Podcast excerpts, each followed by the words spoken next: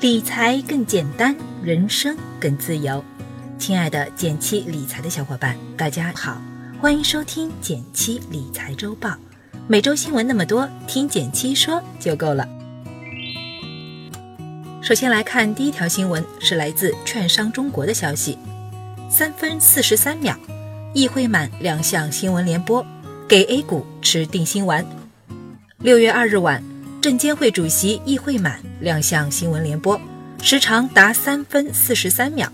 他表示，中美经贸摩擦对资本市场影响是客观存在的，但程度是可控的。我国资本市场的韧性在增强，抗风险能力在提高。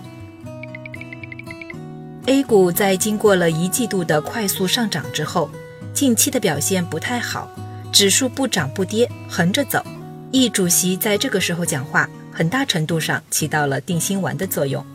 近四分钟的讲话，主要包含了三方面的内容。首先，对于中美摩擦，他认为存在摩擦，但背后的风险可控。事实上，从这段时间的市场走势来看，中美摩擦的消息已经不太会对股市造成突发的影响。其次，当前上证综指市盈率为十三倍，低于全球其他主要股指，说明比起其他市场。A 股处于低估状态，随着经济基本面的不断改善，未来的发展潜力巨大。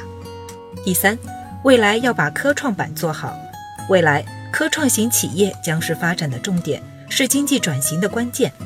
综合来看，现在整体市场其实是比较平稳的，中美摩擦的影响并没有那么大。大家觉得现在市场不好，更多的还是由于一季度的快速上涨，使很多人产生了错觉。觉得未来会一直这么暴涨下去，而这显然是不现实的。其实，对于咱们投资者来说，不用太过担心未来市场会突然暴跌，只需要安安稳稳地执行自己的定投计划。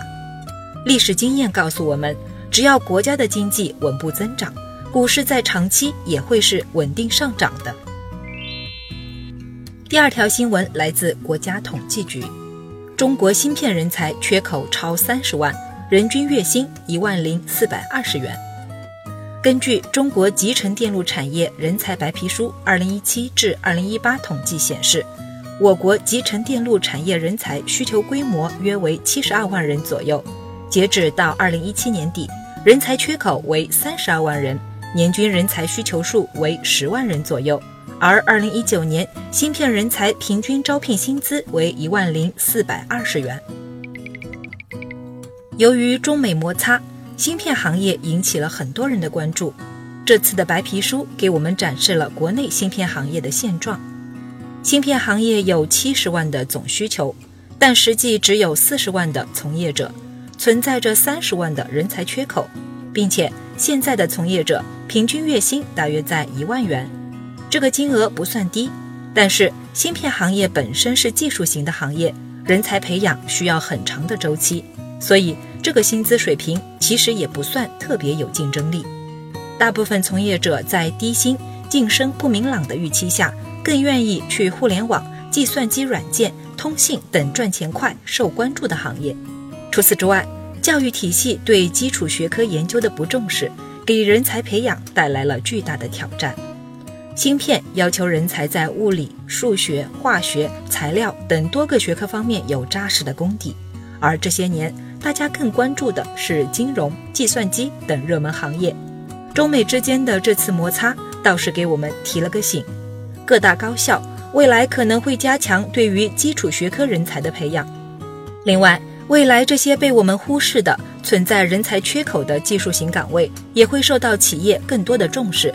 优化报酬和晋升路径。第三条新闻来自中国证券报，高净值人群大揭秘，富豪是怎么样产生的？二零一八年，国内可投资资产在一千万人民币以上的中国高净值人群数量达一百九十七万人，高级白领成为富人阶层重要支撑，人数比例达百分之三十六。看到这份私人财富报告。很多人第一反应是羡慕，但是除了羡慕，咱们还要挖一挖它的背后有没有什么能够给我们带来启示的内容。这个报告有个关键点，高级白领的富豪人数显著上升了。以往的富豪们多是靠白手起家或继承家业，但一九年高级白领在富豪中的占比大幅上升至百分之三十六。这些人大部分靠的是股权激励，就比如小米公司，在它成功上市港股后，据说工号前一千的员工凭借着手上的股权，全部都身价上千万，实现了财务自由。